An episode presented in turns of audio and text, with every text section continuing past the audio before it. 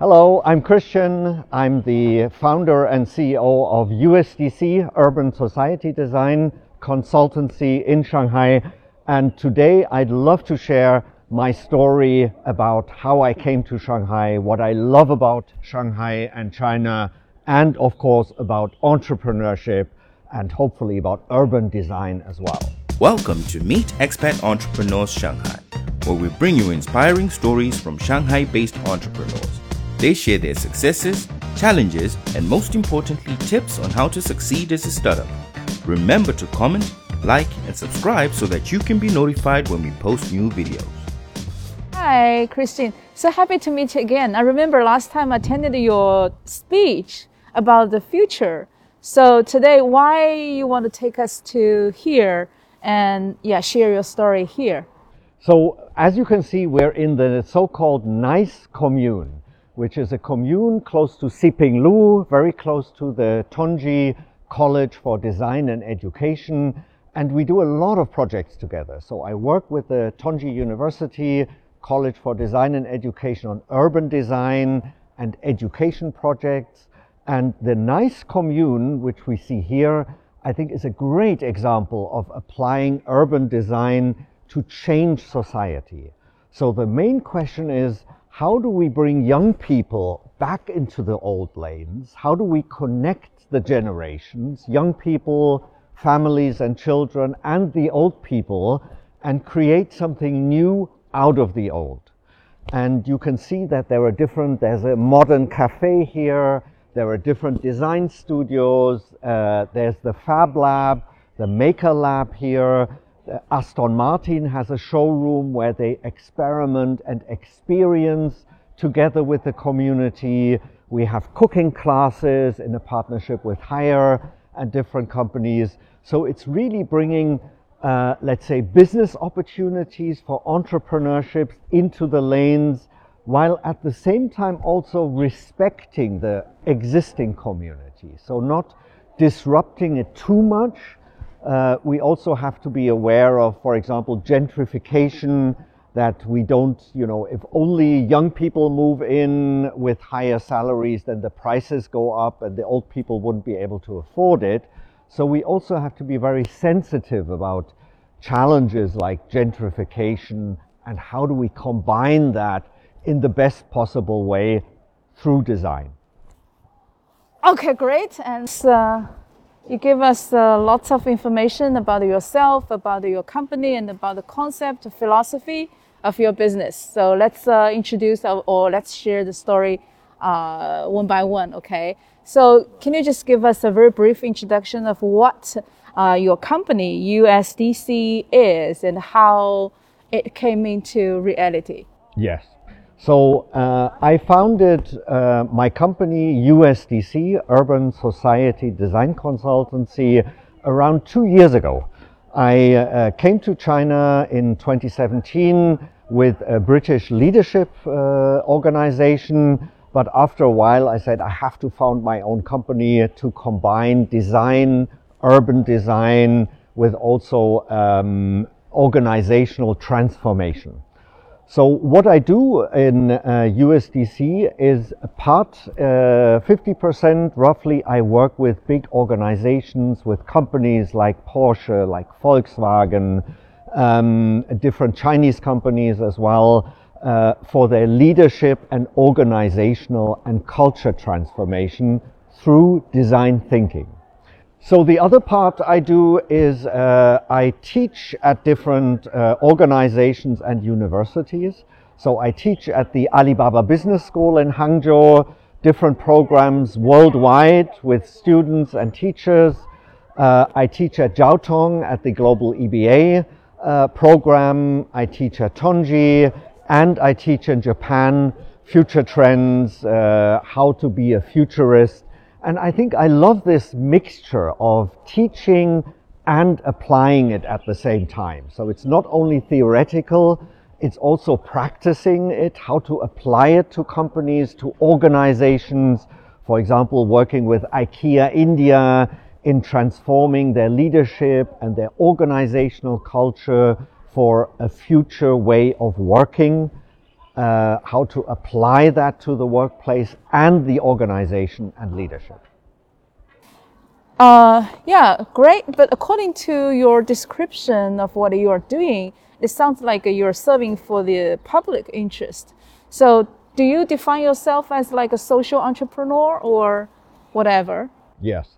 Well, um, for um, the business model of my company is really mixed because on the one hand, uh, we do uh, commercial projects with companies like Porsche, like IKEA, in their organizational transformation, workshops with Nike and Converse um, on uh, you know transforming the culture, leadership development, talent development, etc. through design thinking. But then I do uh, projects which have more of a social impact. So, for example, I'm working on a project uh, with uh, establishing co-living as a model. So, really changing how do we live, how do we work together, how does society change by uh, co-creating, co-living, and co-working together. So, when you started your business like this type, uh, how to define your future? I mean, what is success for you? And and yeah, have you ever thought about uh, the future of your company? Well, um, the future of my company is really, uh, I think, also redefining what success means. I've worked in the corporate world for over 20 years. For uh, I've worked for Daimler, I've worked for Siemens in the headquarters in Germany. I was 10 years at Adidas, and uh, th- I think this was the point where it also started to change, where it's not just doing your job and getting money for it, getting a salary for it, but more asking what is the impact you can have on society? How can you change things? How do you leave something behind which is more purposeful and more meaningful? I, at Adidas, I built the Adidas University, which is all about development and growth and learning. And I found that it's much more than just selling shoes uh, and being on the commercial side. It's really how can you impact people's lives? And uh, I find the work I do much more fulfilling now because working with great universities, working with urban on urban development, working on education, especially. Uh, we are just developing a program with uh, University and the Beijing government on changing education towards a more creative education. So, from STEM education to STEAM education, how to implement design thinking into the, let's say, more rigid curriculum of China to change, to break that up and to really to change the lives of young people, make them more creative, turn them into entrepreneurs. It sounds a very big picture and uh, the vision, and then uh, you got very uh, responsible for the city. I mean, for the society. But uh, when you do this, when you design the business like that, uh, what kind of core competitiveness you think you have, or have you ever done like a SWOT analysis of yourself? Um, uh, to be honest, not really. I think really, uh, you remember the John Lennon once said, "You make plans and then you life happens."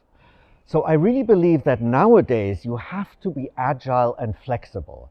You have to see the opportunities and grab them instead of you know making big Excel plans and planning five years ahead and then everything changes. And I think agility and the, the capability to adjust, to see opportunities, to grasp, to change what you're doing, I think this is one of the most important things nowadays. And uh, I think this is actually one of my core competencies to live this flexibility, this agility, and to teach others how to do that as well.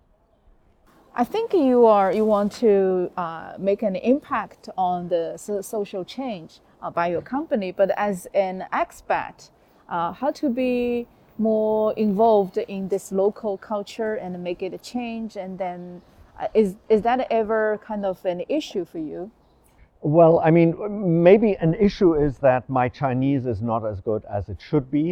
Uh, I'm still working on that, but I have to say, first of all, most of my friends are Chinese. I'm very embedded in the culture, I don't live in one of these gated uh, communities, but I live in a lane house, uh, really in the middle of the city with lots of the lovely eyes and the Chinese people there. So I try to stay away from this expat bubble and uh, really be embedded, working with Chinese, going out with Chinese, eating Chinese. I mean, my wife is Chinese, I have a half Chinese son.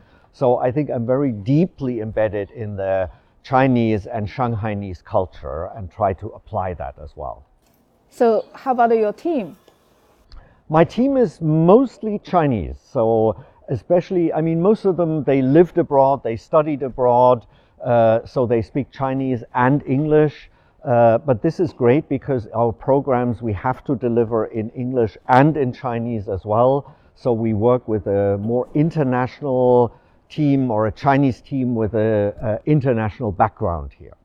Nice. So, can you tell us uh, who, in your mind, probably is or are your competitors? I mean, from the perspective of business, right?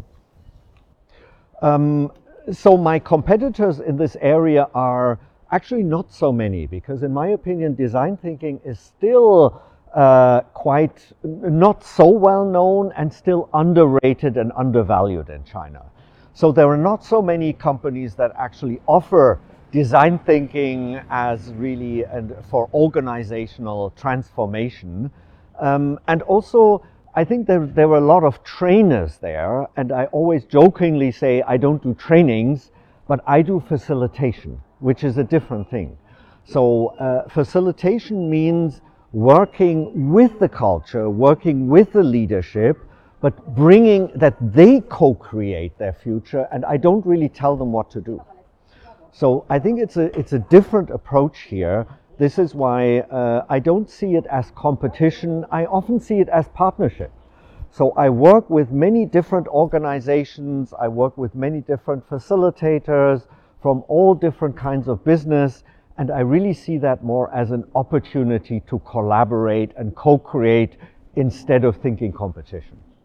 Yeah, just now I think uh, you talk about uh, like uh, involve yourself or embed yourself into the culture. So, uh, have you ever served a very local uh, client, uh, maybe the government or a local company?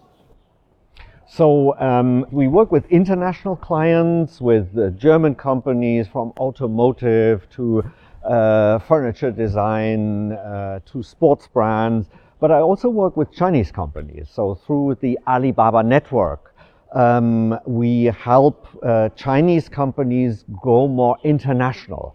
If they want to expand into the European or the American market, what do they need to learn about culture change, about behavior, about uh, different design, how is design and usability being perceived in different countries.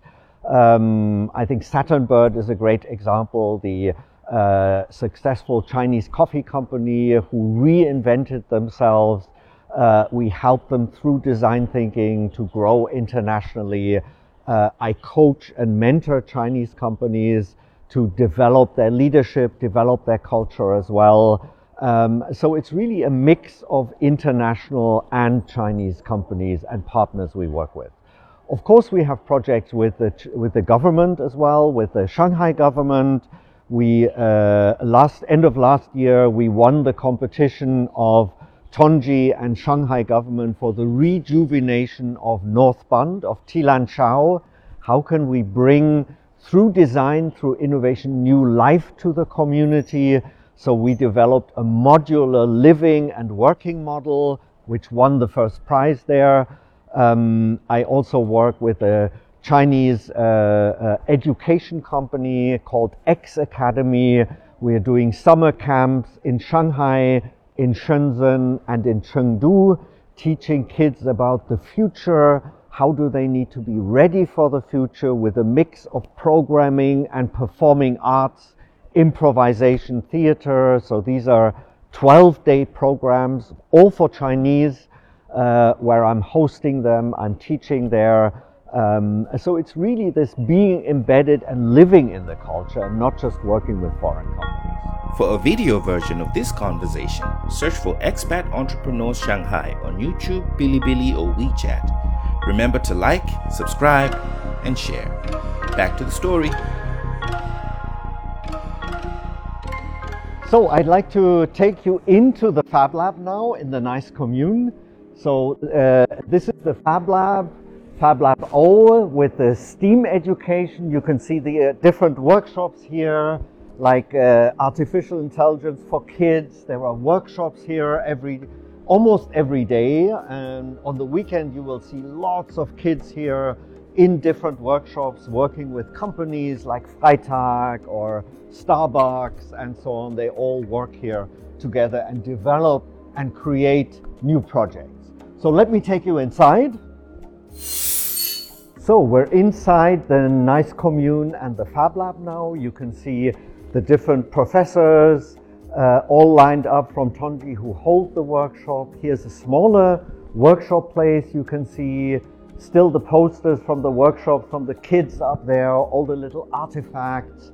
Uh, this is a corner where you can see the uh, brand collaboration. So the famous brand Freitag with the uh, making these recycled bags.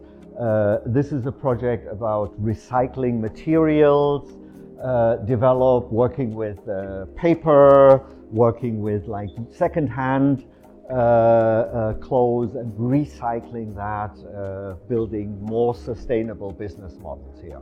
So let me take you through. Here's the sound lab of uh, so working with sound and and robots as well. Uh, we have some open spaces here. different companies, different innovation companies that rent out the space and work together and back down, we will, I will take you into the Fab Lab and introduce you to the people there as well. So we're now entering the Fab Lab, which is uh, in the nice commune, and you can see it's a very, very creative space here. Uh, I think this is a great example of what I mentioned before, that uh, it's this shift from hierarchies to heterarchies. So working in a network is much more important nowadays than having lots of employees. It's really the difference. Uh, before you used to work for somebody, but now you work rather with somebody. So that's a big difference here. And uh, I'd like to introduce my uh, partners and friends here. So this is my friend Professor Ding, Jeff, uh, who's the head of the Fab Lab from Tongji, who uh, not only runs the Fab Lab in Tongji, but also founded the Fab Lab here in the nice commune, the beautiful space we are just in, where we work with a lot of companies, uh, different companies running classes with children on artificial intelligence, on design thinking, on creativity, uh, together with companies, weekend courses, summer courses, etc. So usually this is full of life, full of people, full of children, but we're in COVID right now, so it's a bit, uh, bit less uh, busy right now. So uh, I think it's pretty new fashion that we need to share human resource or network the partnership uh, in such kind of uh, internet-based society. So can you share some other thoughts about the new technologies impact on uh, entrepreneurial uh, practice? Uh, yes. So as we know, uh, technology is really coming more and more into people's lives. So we live in a more and more digitalized world. And I think we need to positively embrace the technology, be curious, try it out, do things. I mean, this is what I love about China, that uh, people have this optimism, this curiosity, and really dive into technology, embrace it. I feel the West uh, right now and over the past years is really more fear based. Technology is dangerous, the future is dangerous, foreigners are dangerous. But I think in, in China, I feel this optimism that the future can be great if we make it great. So I think it's a new fashion, just like you mentioned just now. Uh, this is a new fashion to share human resource uh, or do the networking uh, for the partnership. Uh, and then this is all because of the uh, new technology or digital society. And I remember that you, you are teaching digital entrepreneur. uh, yeah, digital entrepreneurship. So, uh, what is the definition, and then what what kind of uh, uh, impact uh, of the new technology about you know entrepreneurial practice? All right. So, uh, as we all know, we are living in a more and more digitalized world. Um, and uh, I have to say that uh, I think as an entrepreneur nowadays, we have to embrace technology. We have to be curious. We have to try things out. We have to work with technology. And I think it's uh, the future is a lot about how do we work together with technology and not against it. Uh, this is what I love about China. Is this uh, uh, one of the things? Is this embracing the future, this optimistic mindset? I feel that the West has become more and more fear-based, more negative. Um, the future is dangerous, technology is dangerous, foreigners are dangerous. But here in China, I feel this optimism that people are curious, people are playful, people experiment with technology. And I think we have to find the right balance for that. So personally, I teach digital transformation at uh, Alibaba and at different companies and organizations and universities. And in order to teach, I have to learn. So uh, I embrace this. I'm very curious. And for example, I have my WeChat QR code tattooed on my wrist. I have a NFC implant in my hand. So this is a chip which I can program. I can open the door with it. I can double authenticate my Bitcoin wallet with this chip. I never lose my house keys because my keys are basically in the chip in my hand. And I think this is a way to embrace technology, to try out things, to find out what can I do with it. And I think we need this open mindset to co-create, to experiment, to work with technology, I will be the first to get a brain implant if that's uh, available. So Elon Musk already is leading the way there. And uh, I love this uh, experimentation and the uh, digital and the physical, how it uh, combines. Maybe just to add to that, I personally believe that the more the world digitalizes, the more we need this human connection. The more we need also the uh, uh, interest in fabric, in materials, in touch and feel. So it's not this black and white, you're either fully technology or you're against it. I think it's this hybrid. The more we digitalize, the more we focus on human centered uh, connections, on building uh, emotional uh, partnerships and collaborations. And it all has to be about why do we do that? So it's really this human centric approach, putting the human in the center of everything we do. For a video version of this conversation, search for Expat Entrepreneurs Shanghai on YouTube, Bilibili, or WeChat. Remember to like, subscribe, and share. Back to the story. Yeah, I remember like uh, you mentioned that your re- your company was registered uh, almost the end of uh, uh, 2019 right. when the COVID 19 hadn't come. Yeah. Yeah. If it happened, would you like to still, you know, register a company or founded a, I mean, start a business of your own because it's uh, so difficult for existing business? Yeah. What do you think about that? Of course, I would uh, register regardless of the circumstances because I think life always changes. Life always throws challenges at you. And as everything is yin and yang in life, everything negative always has a positive opportunity. So every risk always has new opportunities and new business models. So I think this is actually every crisis is an opportunity.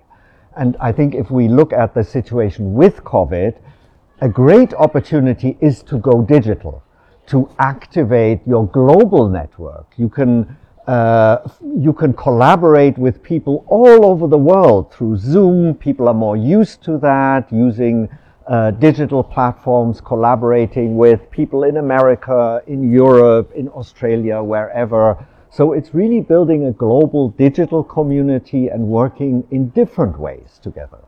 This is the opportunity. And the other thing is that when you do this, I mean, uh, when you talk about the digital entrepreneurship, uh, does it mean uh, you should rely on the you know uh, infrastructure? For example, like you are in Shanghai. So do you think the Shanghai, the city of Shanghai, is ready for digital entrepreneurship?